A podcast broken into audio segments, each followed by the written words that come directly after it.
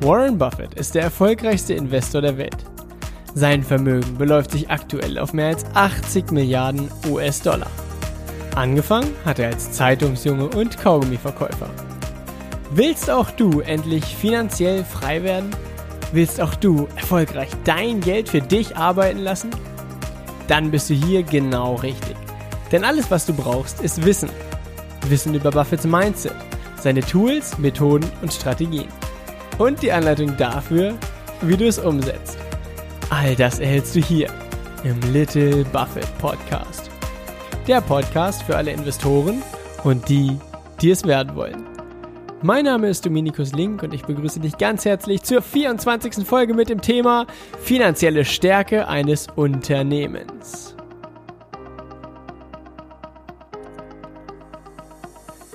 Herzlich willkommen zu dieser Folge. Ich freue mich riesig, riesig, riesig, riesig, dass du wieder mit dabei bist. Und in dieser Folge hier sprechen wir über die finanzielle Stärke eines Unternehmens. Das heißt, wie ist das Unternehmen für Krisenzeiten gewappnet? Äh, wie bestimmt man, ob das Unternehmen äh, es aushalten würde, wenn mal der Umsatz ein bisschen zurückgeht, wenn die, wenn die Kunden nicht mehr äh, dazu bereit sind, Geld für das Produkt auszugeben? Wenn eine Finanzkrise kommt, wie auch immer. Natürlich wird das wieder eine Serie hier aus mehreren Episoden, denn wie auch bei vielen anderen Themen kann man die finanzielle Stärke eines Unternehmens nicht mal eben so in zehn Minuten äh, sich von vorne bis hinten anschauen, sondern da gehören natürlich immer mehrere Komponenten dazu. Und in dieser Folge hier schauen wir uns mal, ja, wir sprechen am Anfang erstmal generell über das Thema Schulden und erstens, warum nehmen Unternehmen Schulden auf? Warum ist das sinnvoll? Und zweitens äh, sprechen wir dann über, äh, wir gehen ein paar Zitate von Warren Buffett dazu durch, denn Warren Buffett, ja, der hat, also er kennt sich damit natürlich unglaublich gut aus, das ist klar, dazu muss ich nicht viel sagen. Und Warren Buffett hat die Fähigkeit, Dinge auf den Punkt zu bringen. Durch lustige Bilder, durch treffende Zitate. Und deshalb bin ich ein riesengroßer Fan von Warren Buffett und von seinen Zitaten. Und danach schauen wir uns noch eine bestimmte Kennzahl an, die ja auf der einen Seite eine große Relevanz hat, wenn man sich die finanzielle Stärke eines Unternehmens äh, anschaut, beziehungsweise eine Kennzahl, die unglaublich häufig genannt wird auf diversen Internetportalen. Und genau, ich würde sagen, wir steigen einfach mal da rein in die Folge ein und äh, hangeln uns da Schritt für Schritt entlang. Also erstes Thema. Warum nehmen Unternehmen überhaupt Schulden auf? Denn ich habe mich lange Zeit oder ich habe mir lange Zeit die Frage gestellt, wenn ein Unternehmen doch Jahr für Jahr einen soliden Gewinn erwirtschaftet, warum nimmt ein Unternehmen überhaupt noch Schulden auf? Wenn das Unternehmen ja mehr Geld in die Kasse einspült, als es ausgibt, warum sollte es Schulden aufnehmen? Habe ich mich lange Zeit gefragt und äh, es hat eine Weile gedauert, bis ich darauf eine Antwort gefunden habe, beziehungsweise bis ich dann irgendwann in meinem Kopf da so eine Lampe angegangen ist und äh, es einen sogenannten Klick-Moment gab. Vielleicht kennst du das auch, dass du, dass du auf einmal irgendwas verstehst und das, das fühlt sich so an, als würde es in deinem Kopf mal also so, so, so Klick machen, so Ding, alles klar. Genau, so einen Moment gab es und den will ich dir auch bescheren. Falls du dich aktuell auch noch fragst, warum nehmen äh, Unternehmen überhaupt Schulden auf? Dazu machen wir mal folgendes Beispiel. Wir überlegen uns mal zum Beispiel das Unternehmen McDonald's. Mm, wenn das Unternehmen McDonald's Jahr für Jahr einen mega Gewinn erwirtschaftet, ähm, warum sollte das Unternehmen McDonald's Schulden aufnehmen? Und zwar stell dir vor, das Unternehmen McDonald's nimmt sich einen Kredit für 100.000 Euro auf bei aktuellem Zinsniveau würde das Unternehmen dafür vielleicht 2% Zinsen bezahlen. Das heißt, für die 100.000, die sich das Unternehmen als Kredit aufnimmt, müssten sie jedes Jahr 2.000 Euro an die Bank an Zinsen zahlen. Das heißt, das Kapital kostet sie im Jahr 2.000 Euro. Mit diesen 100.000 Euro eröffnet das Unternehmen McDonald's eine neue Filiale. Für die Einrichtung, für die Immobilie, wo die steht, wie auch immer, für das Einrichten von dem McDrive, die Bestellterminals. Und ja, ich weiß, 100.000 Euro würden dafür niemals reichen. Aber aus Einfachheitsgründen rechnen wir mal, dass ein McDonalds-Filiale 100.000 Euro für die Einrichtung kosten würde. Und jetzt nehmen wir mal an, diese Filiale wirft im Jahr, sagen wir mal, nur 5.000 Euro Gewinn ab. Dann würde das Kapital, was sich das Unternehmen geholt hat, sie 2.000 Euro im Jahr kosten. Und im selben Zuge wirft die Filiale einen Gewinn von 5.000 Euro im Jahr ab. Das heißt, unterm Strich erwirtschaftet das Unternehmen dadurch, dass sie sich den Kredit aufgenommen haben und dieses Projekt der neuen Filiale in Angriff genommen haben, äh, steigt der Gewinn des Unternehmens um 3000 Euro. Soweit eigentlich eine relativ simple Rechnung. Und jetzt kann man das Ganze aber sogar noch einen Schritt weiter sehen. Wenn das Unternehmen McDonald's zum Beispiel mit einem KGV, das heißt mit einem Kurs-Gewinn-Verhältnis von sagen wir mal 20 bewertet ist. Das heißt, das Unternehmen ist das 20-fache eines Jahresgewinns wert.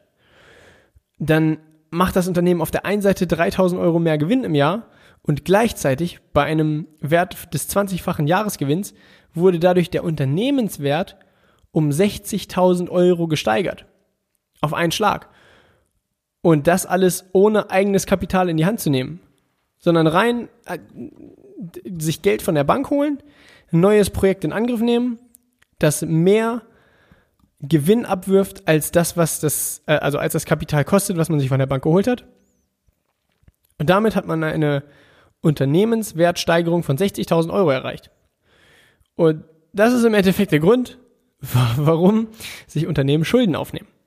Um nicht das eigene Kapital in die Hand nehmen zu müssen, sondern um mit fremdem Kapital arbeiten zu können, das ich sag mal, gewinnbringender in verschiedene Projekte zu investieren und dadurch den Wert des Unternehmens zu steigern mm, bei allerdings gleichbleibendem Eigenkapital.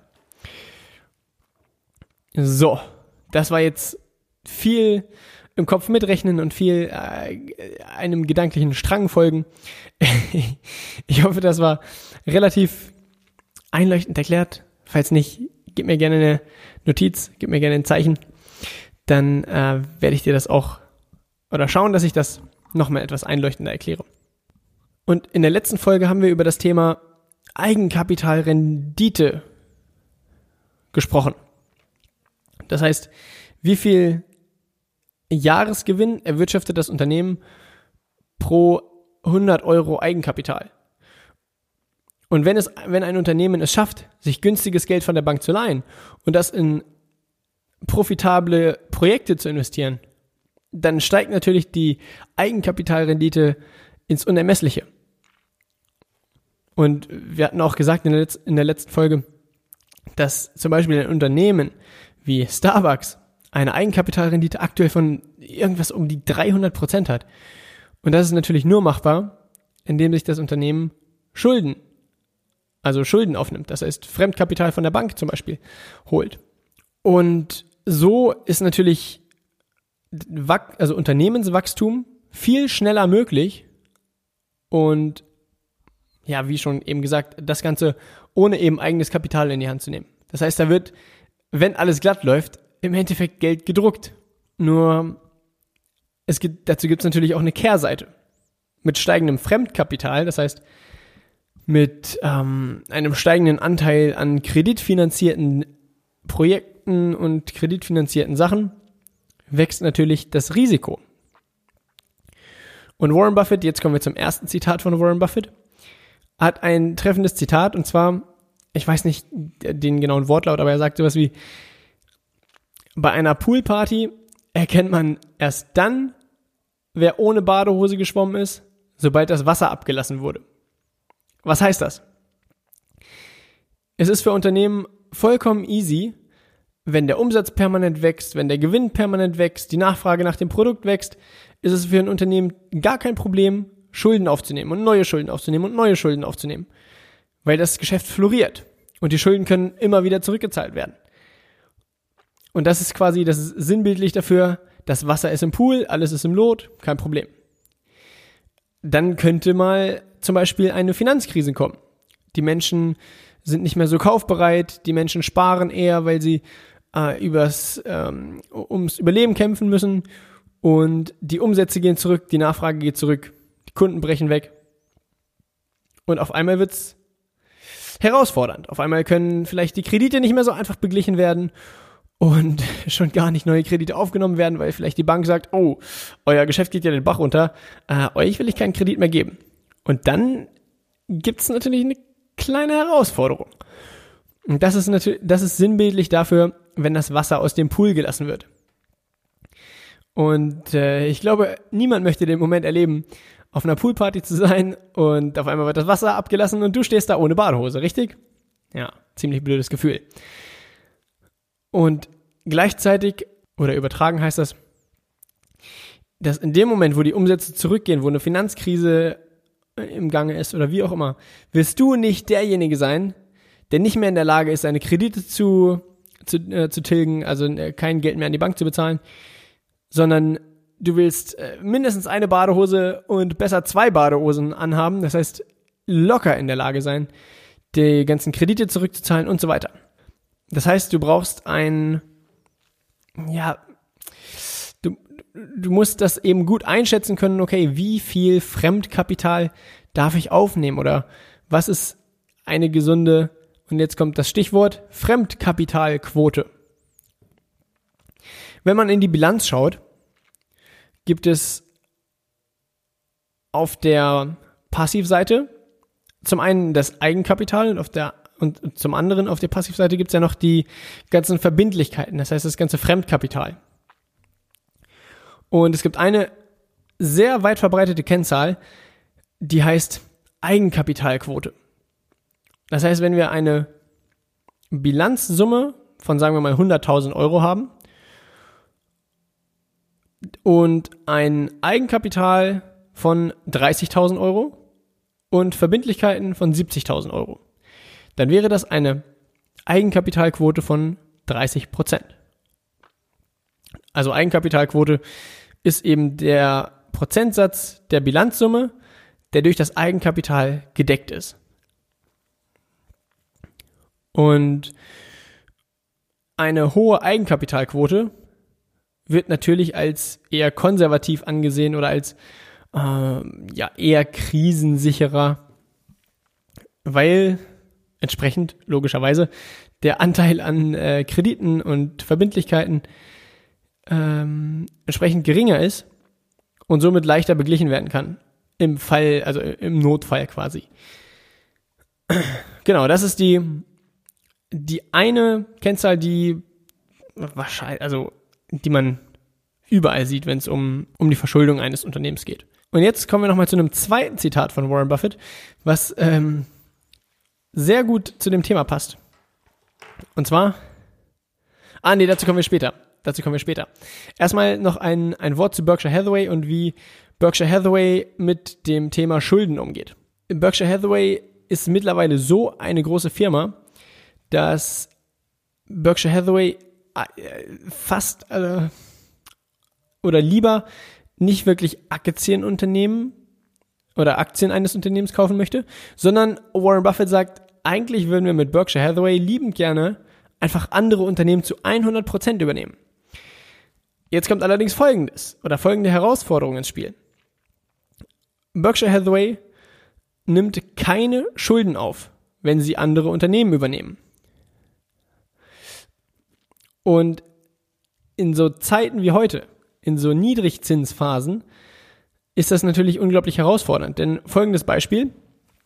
Es gibt ein Unternehmen, das kostet 100 Milliarden Dollar. Wirft einen Jahresgewinn von 10 Milliarden Dollar ab. Und Berkshire Hathaway sagt, alles klar, du, das Unternehmen würde ich für 100 Milliarden Dollar übernehmen. Weil Berkshire Hathaway zum Beispiel sagt, ja, auf das Geld oder auf, der, auf das Geld, was wir für ein Unternehmen bezahlen, wollen wir eine, eine Rendite von, sagen wir mal, 10% haben. Das ist jetzt, also das sind jetzt meine eigenen Zahlen. Das sind nicht die Zahlen von Berkshire Hathaway, nicht die Zahlen von Warren Buffett, sondern das ist jetzt, sind jetzt meine Zahlen, um das Beispiel zu verdeutlichen. Und jetzt kommt ein anderer Investor daher und sagt auch, okay, ähm, ich will auch auf mein eingesetztes Kapital eine Verzinsung im Jahr von 10% haben. Und Warren Buffett verpflichtet sich dazu, keine Schulden aufzunehmen. Das heißt, wenn das Unternehmen einen Jahresgewinn von 10 Milliarden Dollar hat, kann Warren Buffett quasi nur 100 Milliarden Dollar zahlen für das Unternehmen. Und jetzt kommt ein anderer Unternehmer, sagt, oh, das Unternehmen hat einen Jahresgewinn von 10 Milliarden Dollar. Ähm, alles klar, wir machen folgendes. 50 Milliarden nehme ich mir an Schulden für den Unternehmenskauf auf. Für die 50 Milliarden, die ich mir an Schulden aufnehme, um das Unternehmen zu kaufen, zahle ich bei 2% eine Milliarde Dollar im Jahr. Das heißt, das Unternehmen hat einen Jahresgewinn von 10 Milliarden Dollar. Ich zahle an Schulden, äh, an, an Zinsen für die Schulden eine Milliarde Dollar.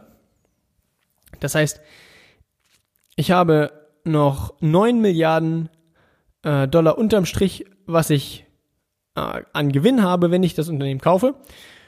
Und damit könnte ich 90 Milliarden Dollar eigenes Kapital einsetzen. Denn dann hätte ich mit 90 Milliarden eingesetztem Eigenkapital 9 Milliarden Jahresgewinn. Plus 50 Milliarden, die ich mir an Schulden genommen habe, wären im Endeffekt also 140 Milliarden, die ich für das ähm, Unternehmen bezahlen könnte. Damit würde ich mehr bieten als Warren Buffett bzw. Berkshire Hathaway und entsprechend würde der Besitzer des Unternehmens natürlich sagen, okay, wenn Berkshire Hathaway mir 100 Milliarden bietet, der andere bietet mir 140 Milliarden, dann verkaufe ich natürlich an den, der 140 Milliarden bietet. Und das ist aktuell so ein bisschen Berkshire Hathaways Herausforderung. Deals zu finden, die sich für Berkshire Hathaway lohnen, ohne dass sie Schulden aufnehmen müssen, weil es eben so viele andere Menschen gibt, die um die gleichen Unternehmen kämpfen und sehr wohl dazu bereit sind, Schulden aufzunehmen. Nur Warren Buffett sagt eben Folgendes. Kombinieren Sie Ahnungslosigkeit mit erhöhtem Fremdkapital und Sie erhalten äußerst interessante Ergebnisse. Das heißt, Warren Buffett ist kein Freund von hoher Verschuldung oder ähm, eben schuldenfinanzierten Übernahmen und so weiter. Weil er sagt, irgendwann bricht dir das dein Genick. Das geht eine ganze Zeit lang gut. Eine ganze Zeit lang, während die Wirtschaft boomt, während alles, äh, die, die, die, die Aktienkurse steigen, die Umsätze der Unternehmen wachsen und so weiter, geht das alles gut.